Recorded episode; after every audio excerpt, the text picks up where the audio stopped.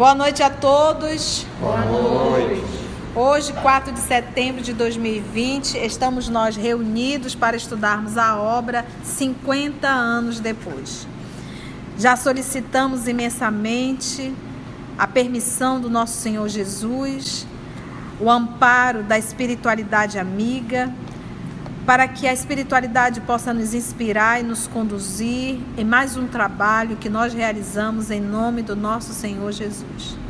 Vamos então envolver a nossa querida Aramita, que vai fazer a recapitulação do nosso último estudo, informar qual o capítulo que nós estamos na obra 50 anos depois. Lembrando que nessa edição que nós estamos trabalhando, que foi a última edição da FEB, é a página 93. Então, nós estamos no capítulo 5, chamado A Pregação do Evangelho, onde o Nestório pregou o Evangelho, que nós vimos na semana passada, e onde a Túlia Sevina, a Túlia e Célia foram pedir orações para Alba Lucínia. Só que para quem elas iam pedir as orações não estava, porque tinha sido preso, e elas ouviram a pregação que foi, segundo Emmanuel, maravilhosa de Nestório, e ao final da pregação, quem surge? Ciro, que é filho de Nestório e é o amor da vida de Célia. Então eles ficam felizes e já madrugada, o dia amanhecendo, eles voltam para as suas casas. O Ciro vai com, com o Nestório e as duas vão, eles acompanham as duas até a entrada da residência. E o Nestório diz para o Ciro descansar e que ele fala, ele percebeu o amor dele por Célia, né? E ele orienta o filho, diz que essa hora vai, vai começar uma hora de testemunhos, que ele vai precisar, que esse amor é impossível. Ele já está meio ciente disso. E Ciro ficou descansando e vamos ver o que acontecerá.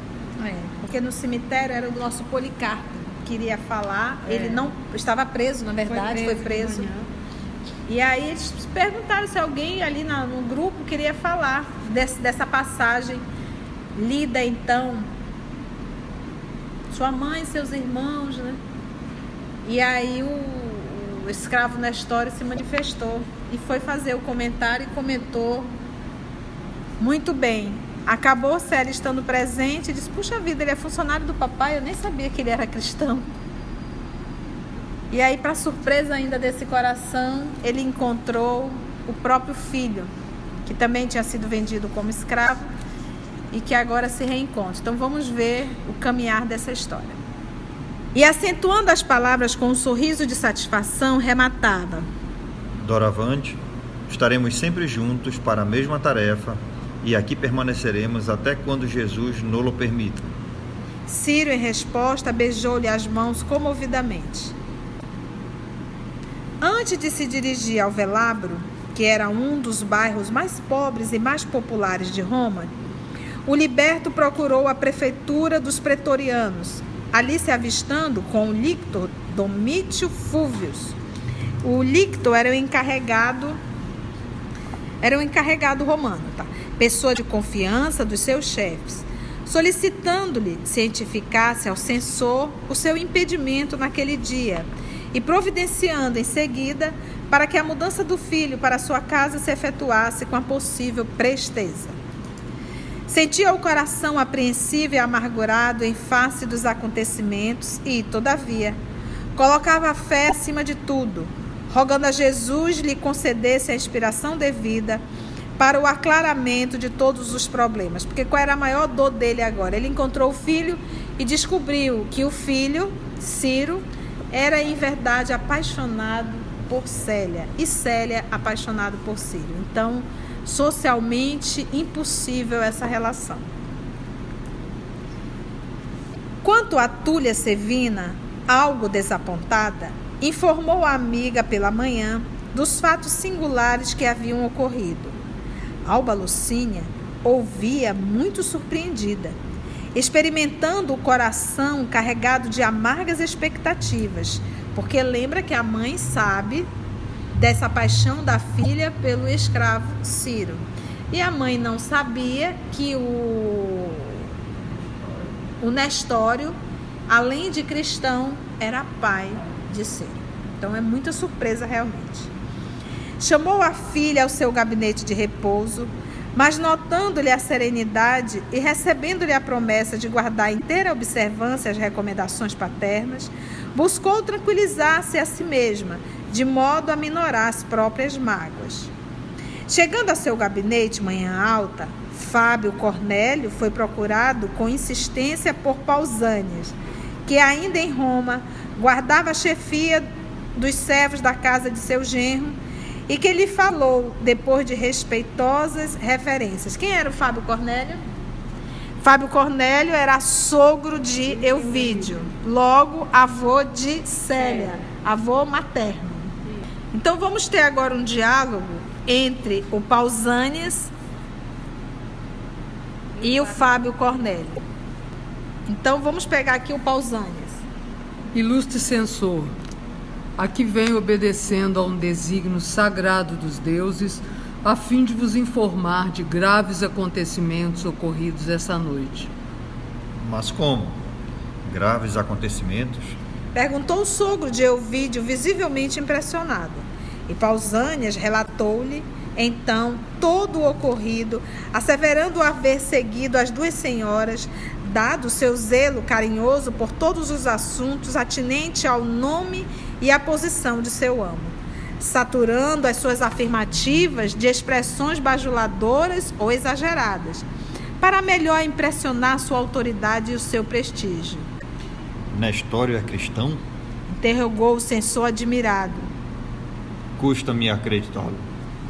Senhor, pelas graças de Júpiter, estou afirmando a verdade.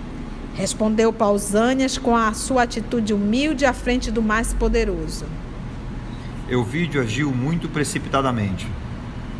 Falou o orgulhoso patrício como se estivesse falando para si mesmo. Conferindo a tal homem tamanha responsabilidade em nossa esfera de trabalho. Todavia, tomarei ainda hoje as providências que o caso requer e agradeço os teus bons serviços. Se ele tivesse ido falar para o pai de Euvídio, que não é o Lúcio, a fala seria outra, né? Mas foi falar justamente para o pai de Alba Lucínia, que a gente já percebeu um pouco do caráter dele. É sempre muito bom lembrar, esse realmente é um movimento muito bom de nós lembrarmos, essa confiança do pai de Célia no nosso escravo Nestório tem um, um significado muito grande, tem um porquê. Eles eram amigos, lembram disso? Lá outrora, lá no livro há dois mil anos. Eram amigos, romanos, foram presos juntos na Revolução, na guerra entre judeus e romanos. E justamente Euvídio foi aquele amigo, quem lembra o nome? Pompílio Crasso. Muito bem, meninas. Pompílio Crasso foi aquele que foi arrancado o coração, estando ali na presença do senador Públio Lento. Então eles há uma amizade muito grande, um carinho. Por isso, quando ele, quando ele olhou para o Nestório, ele sentiu uma empatia enorme. Né? Retirou-se enquanto Fábio Cornélio, que também não ignorava o romance de Ciro e da neta, tomou-se de cólera contra os dois ex-escravos que lhe vinham perturbar a tranquilidade doméstica. Está percebendo aí a, a as emoções do Nestório, o quanto isso preocupou. Mas aí, o que, que ele fez? Ele entrou no processo, meu Deus, isso vai dar uma confusão, isso eu estou sentindo tal. Mas aí, o que, que ele fez para acalmar? Vamos confiar em Jesus, seja feita a vontade dele. É essa a lição. Quando uma angústia tomar o nosso coração, que a gente sentir aquele mal-estar, sabe, aquela. Aquele, antes, antes que o medo tome uma proporção maior, ou o desespero, seja feita a vontade de Deus. Senhor, o que tiver de acontecer, será feita a tua vontade. Esse movimento de entrega nos dá uma paz muito grande. É a fala de Jesus: seja feita a tua vontade. E foi como na história tranquilizou o coração. Considerando a ausência do genro, porque o vídeo está onde? Tibur. Foi em Tibur a trabalho, a mando do imperador Adriano, acompanhado de nada mais, nada menos Cláudia Sabino. Cláudia Sabino.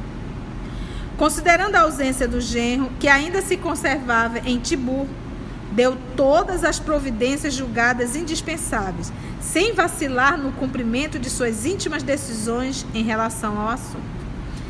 Nas primeiras horas da tarde, um destacamento de pretorianos chegava à habitação coletiva, onde se alojavam pai e filho, em cumprimento das ordens emanadas da Justiça Imperial. Já começou.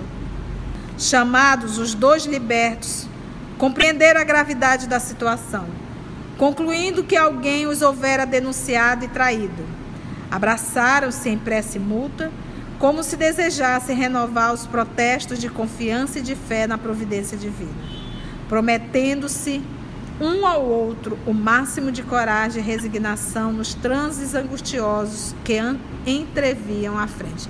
Lembrando que o nosso Emmanuel fala no início da obra, 50 anos depois, que aquele grupo do livro há dois mil anos, ninguém veio. Não para os 50 anos depois. Eles reencarnaram em outras situações. No livro 50 anos depois, o único que veio foi o Pompílio Crasso.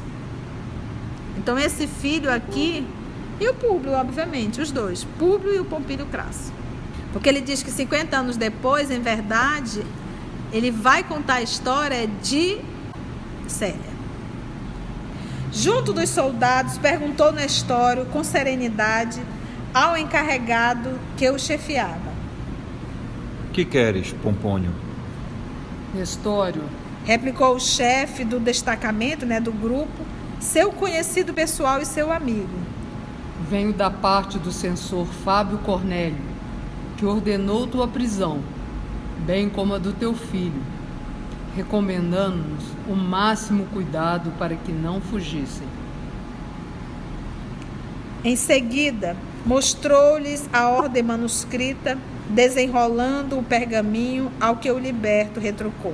Lembrando que ele, o homem que teve o imperador como convidado em sua festa, ele podia articular de forma muito rápida a prisão dos dois. E os dois, dois pobres, dois ex-escravos. Mudou isso hoje. Em seguida mostrou-lhe a ordem manuscrita, desenrolando o pergaminho, a que o liberto retrucou. Porventura chegaste a supor que te resistiríamos? Guarda a ordem e não te preocupes com a espada, pois a melhor arma não é de quem ordena, mas de quem sabe obedecer. Gente, pois a melhor arma não é de quem ordena, mas de quem sabe obedecer. Porque quem ordena está movido pelo orgulho e vaidade.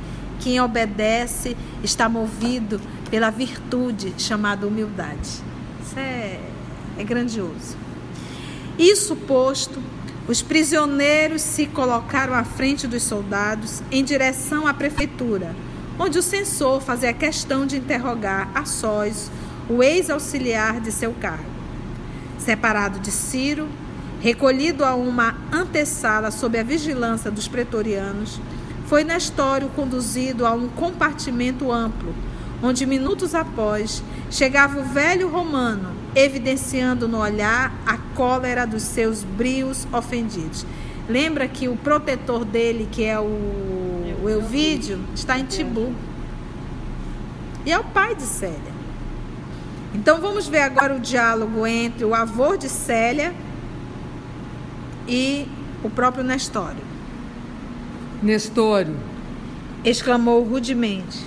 Fui informado de graves ocorrências verificadas essa noite. Não posso compreender a situação sem te ouvir de perto, de maneira a inutilizares negativamente as denúncias trazidas à minha autoridade. Interrogai, Senhor. Disse o ex-cativo com respeitosa tranquilidade. E vos responderei com a sinceridade do meu caráter. És cristão? Perguntou o censor com profundo interesse. Sim, pela graça de Deus. Que absurdo! Revidou Fábio Cornélio escandalizado. E por que nos enganaste dessa forma? Consideras razoável zombar da consideração que nos é devida? É assim que retribuis a estima e a confiança que a, a ti dispensadas? Senhor, retrucou o ex-cativo penalizado. sempre pautei minhas atitudes no maior respeito às posições e crenças alheias. Quanto a vós haver iludido, peço venha para esclarecer melhor as vossas afirmativas, pois ninguém, até hoje, me exigiu aqui qualquer declaração concernente às minhas convicções religiosas. Ninguém tinha perguntado qual era a religião dele? Se eu perguntou, eu respondi. É. Fábio Cornélio compreendeu a serenidade do homem que tinha à sua frente, considerando inútil apelar para essa ou aquela circunstância, a fim de lhe arranjar uma negativa para remediar a situação delicada entre ambos e, mirando de alto a baixo, com profunda altivez, acentuou com energia. Considero as suas afirmações afrontosas à minha autoridade. Além de estar recebendo, simultaneamente, da tua parte, um máximo de ingratidão para com quem te ofereceu a mão de benfeitor e amigo. Mas, Senhor, será insulto, porventura, o dizer-se a verdade? Perguntou Nestório, ansioso por se fazer compreendido. E sabes a punição que te espera? Revidou o velho censor mal-humorado. Não posso temer os castigos do corpo, tendo a consciência tranquila e edificada. Gente, é, é, é, é muito grande a resposta dele. É muito grande. Não posso temer os castigos do corpo, tendo a consciência tranquila e edificada. Porque qual a maior tortura? A do corpo ou a da consciência? A consciência, não tenhamos dúvida. E ele já teve a da consciência. Ele já teve a da consciência lá atrás, na condição de senador. Minuto glorioso passou. O minuto glorioso passou. Mas essa semana eu estava até pensando, que eu disse assim, puxa vida, quando o Senhor Jesus falou, senador, agora ou só daqui a milênios, é, surge para ti um, um, um minuto glorioso. Ele obviamente não quis aquele minuto glorioso e optou em continuar sendo o grande senador Públio Lentos. Mas a gente vê no, no ano 130, nós estamos aqui, 132 já, ele já muito dócil a Deus, muito dócil ao Cristo e fiel ao cristianismo. Aí você vai dizer assim, puxa vida, mas ele já ele já se, ele já se, se renovou de uma encarnação para outra. Lembra que ele, na, na guerra, junto com Catilina, o quanto que ele fez de perversidade. Então ele tem um débito coletivo muito grande. Mas aquele encontro com Jesus, aquele testemunho, naquele momento, ia cobrir todos os pecados dele. Como senador. Como senador. Ali ia estar dando um salto na sua evolução. Aí ele veio como escravo, mas agora não conta. Ele já iniciou como escravo esses milênios. Porque, inclusive, o nosso Emmanuel está encarnado novamente no Brasil, segundo o nosso Chico, na área da educação, e vai ser uma encarnação anônima.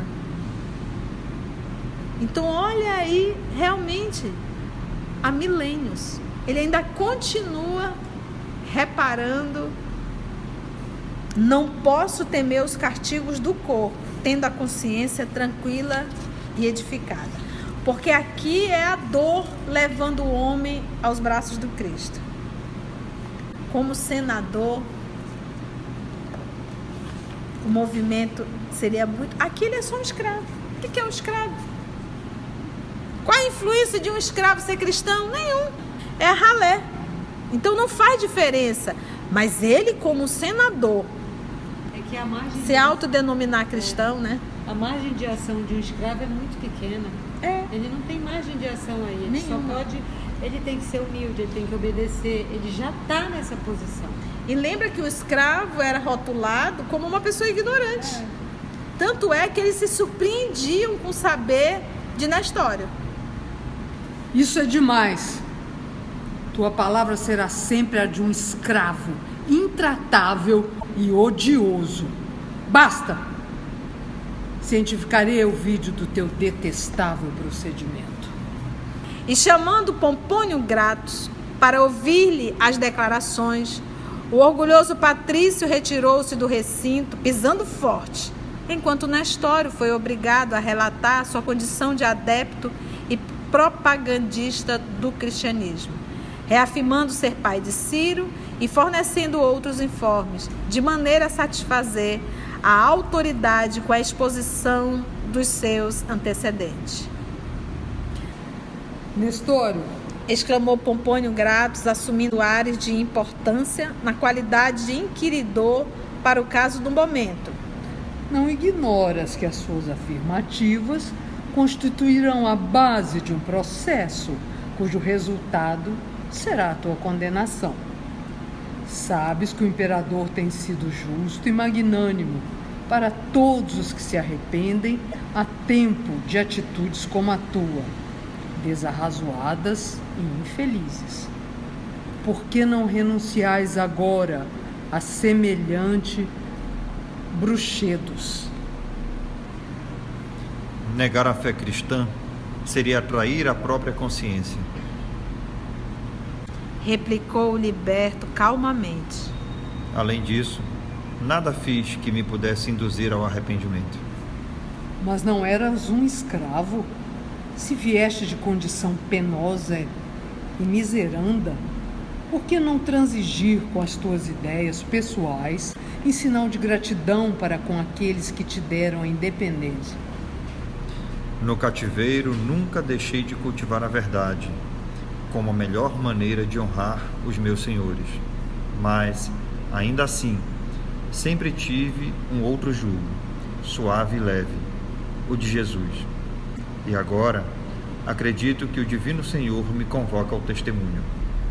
Suave é meu jugo, leve é meu fato. Cavas o abismo de teus males com as próprias mãos disse o lictor com indiferença. E acentuando as palavras, com o mais fundo interesse, acrescentou: Agora, faz mister, digas onde se reúnem essas assembleias, para que as autoridades as orientem na campanha de expurgar a cidade dos elementos mais perigosos. Pompônio Gratos, replicou Nestório altivamente não posso esclarecer-te neste particular, pois o sincero adepto de Jesus não conhece a delação, nem sabe fugir à responsabilidade da sua fé, acusando seus irmãos. O licto irritou-se, revidando com aspereza.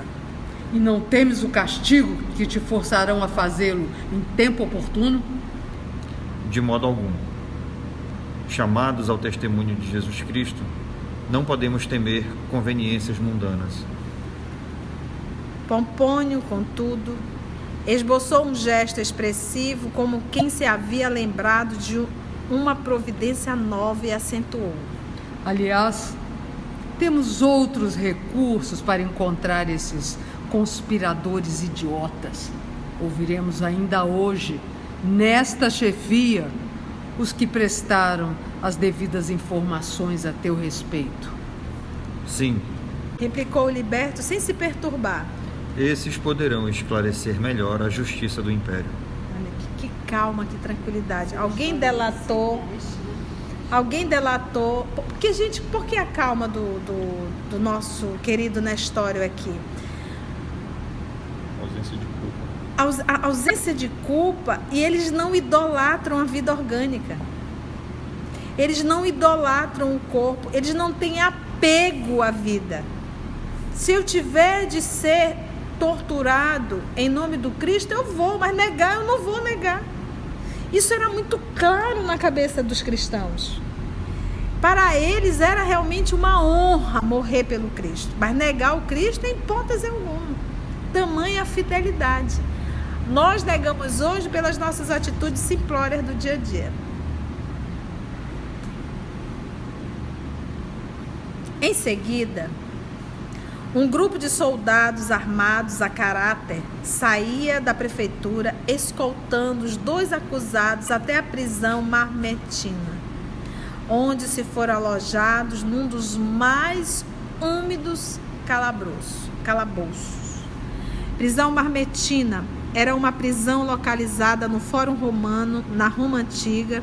Estava localizado ao lado nordeste do Monte Capitólio, tá? que era uma das sete colinas romanas. Não bastaram somente os novos informes de Pausânias, que Eulicto Pompônio Gratus, conforme autorização do censor Fábio Cornélio, fizera questão de convocar para lhe facilitar as investigações. Nesse mesmo dia, um vulto penetrava na residência de Lólio Úrbico, ao cair das sombras do crepúsculo para dar idêntica denúncia. Era a Péria que, independentemente de Pausânias, também fora às catacumbas em desempenho das suas atividades odiosas, pondo em jogo a sua habilidade e astúcia para trazer Cláudia Sabina inteirada de quanto ocorria. Assim que, antes de regressar a Tibu, após uma semana de repouso no lar, a antiga plebeia notificou a Quinto Bíbulo os ajuntamentos do cristianismo além da porta nomentana, pintando-lhe quadros terroristas, de feição a exacerbar o receio das conspirações que caracterizavam os administradores políticos da época. Numerosos destacamentos de pretorianos compareceram ao cemitério abandonado na reunião subsequente porque o, o Pausânia denunciou tudo, inclusive dando lugar. E lembra que eles faziam isso alta madrugada. Então vamos ver como foi essa prisão. Então o que, que aconteceu? Vou voltar um pouquinho. Assim que antes de regressar a Tibu, após uma semana de repouso no lar, a antiga plebeia notificou a Quinto Bíbulo os ajuntamentos do cristianismo além da porta nomentana pintando-lhe quadros terroristas de feição, a exacerbar o receio das conspirações que caracterizavam os administradores políticos da época. Numerosas forças militares de pretorianos compareceram ao cemitério abandonado na reunião subsequente. Centenas de prisões foram efetuadas. Os calabouços escuros do Capitólio e os cárceres do Esquilino, que era uma das sete colinas, ficaram repletos. E a circunstância mais grave é que entre os prisioneiros figuravam pessoas de todas as classes sociais. Irritado, o imperador mandou que se instaurasse processos individuais, a fim de apurar todas as responsabilidades isoladas, designando numerosos dignatários da corte para a devassa imprescindível. Hélio Adriano nunca procedeu como Nero, que ordenava o extermínio dos cristãos sem cogitar da culpa de cada indivíduo, de conformidade com os dispositivos legais, conforme a evolução jurídica do Estado romano.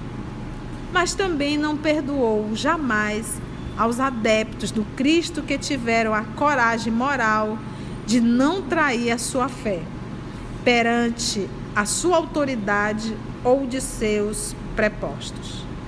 O inquérito começou terrível e sombrio.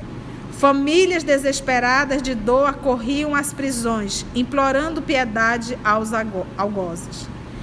Quantos abjurassem da crença em Jesus diante da imagem de Júpiter Capitolino, jurando-lhe eterna fidelidade, podiam regressar livremente ao lar retomando os bens da liberdade da vida. Os que não se prosternassem ante o ídolo romano, mantendo inabalável a fé cristã, podiam contar com o flagício e, quiçá, com a morte. Entre mais de três centenas de criaturas, apenas 35 reafirmaram a sua fé em Jesus Cristo com sinceridade e fervor irredutível. Mudou mais de três centenas, só 35. E dois, pelo menos um nós sabemos que era o senador, o. o Nestório. Para essas, as portas do cárcere se fecharam, sem piedade e sem esperança. Entre os condenados estavam Nestório e seu filho, que, fiéis a Jesus, se fortaleciam nos seus desígnios misericordiosos, convictos de que qualquer sacrifício no mundo em favor da sua causa era uma porta aberta para a luz e para a liberdade. É essa fé que nos falta, sabe, gente? É esse movimento, porque fazer isso aqui, você imagina que tinham mais de 300 pessoas. E nesse processo de 300 e poucas pessoas, apenas 35 assumiram ser cristão, sabendo, sabendo que seriam mortos. Então é um movimento de entrega total. A minha vida é tua, Senhor. Acabou. São os 500 da Galileia. Né? Então, aí diz, Conceição, e hoje? Olha, hoje realmente nós não somos mais jogados em calabouços frios. É, ninguém arranca as nossas unhas. Eu tive um acidente pequenininho e machucou a unha. Aquilo doeu tanto, doeu tanto. Assim, é quase que a unha arranca, realmente. Aí eu fiquei parando, eu fiquei, eu digo, meu Deus, imagina arrancar uma unha. Aí me veio a, a obra Paulo Estevam, é, quando ele tava, estava atrás de Ananias, em que ele pegou um funcionário, um, alguém que sabia de Ananias, esse que não sabia de nada, ele disse, não, pera lá, ele arrancou uma unha. Uma unha. Então você imagina o que, que eles estão hoje, então, como seria, Conceição? Nós não somos mais torturados, não somos mais levado, levados ao ao calabouço frio, fétido, imundo, com fome, sede, sem ter aonde deitar. Qual é o nosso testemunho hoje? É a fidelidade a Jesus em nossos comportamentos. É só isso, gente. Só nisso. Nós ainda não fomos chamados a sacrifícios é, por uma sociedade como um todo. É só esse movimento mínimo, realmente, de sermos humanos melhores. Dentro do lar, na vida profissional, no trânsito, sabe? É isso. É todo dia dizer assim, quando, como que Jesus faria se estivesse aqui nesse meu lugar? Hoje eu fico, eu fico pensando, eu medito muito, eu adoro refletir em tudo quanto é canto. Parou, já estou refletindo, meditando. Mas quando a gente diz assim, quando eu estou estudando, se imagina se Jesus estivesse aqui no meu lugar ensinando. Como é que ele ia fazer?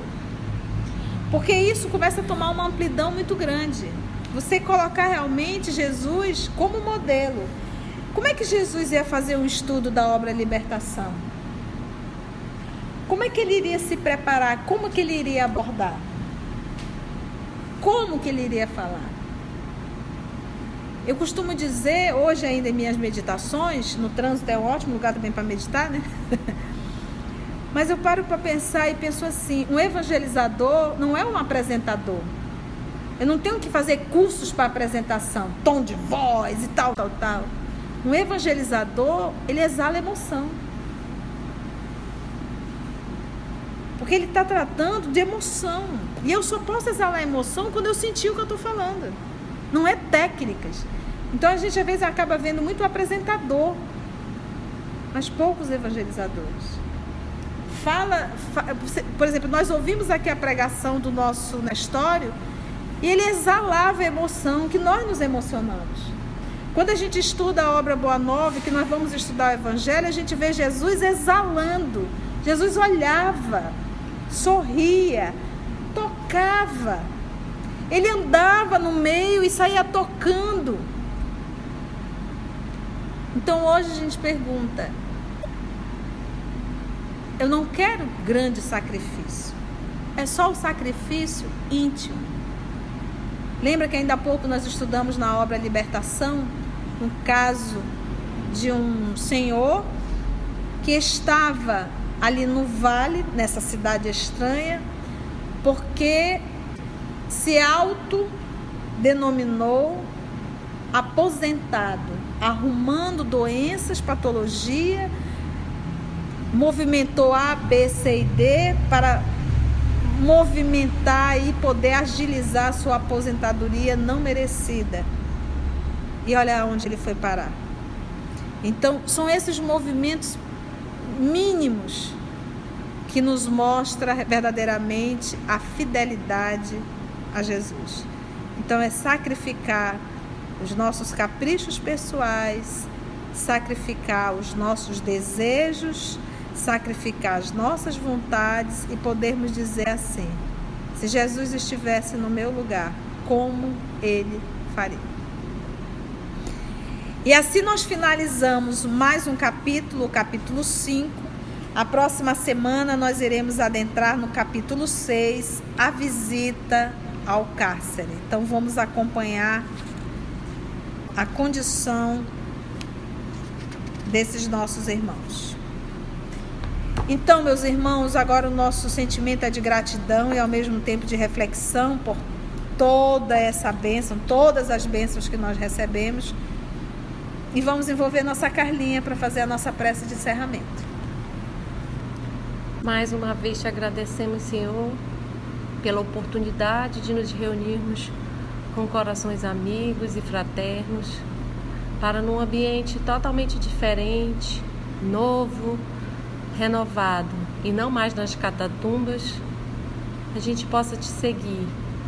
Dessa vez aprendendo teus ensinamentos sem mais precisar fugir, sem se esconder, e agora mostrando com a tua ajuda dentro de nós a tua luz, brilhando nos nossos atos cotidianos, nas nossas palavras carinhosas, dentro de casa principalmente, com os nossos amigos, os parentes difíceis, os desafetos.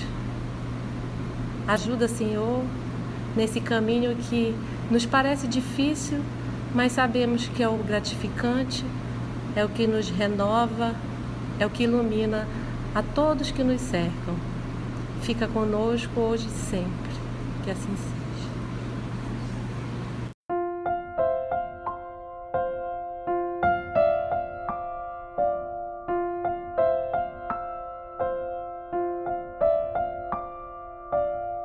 trabalho do Cristo ele é sempre coletivo, ele não é individual, não está centralizado sobre a cabeça de um.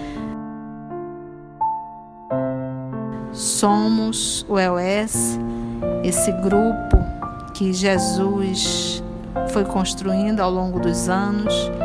E estamos nós aqui estudando e tendo a alegria de poder compartilhar com todos vocês.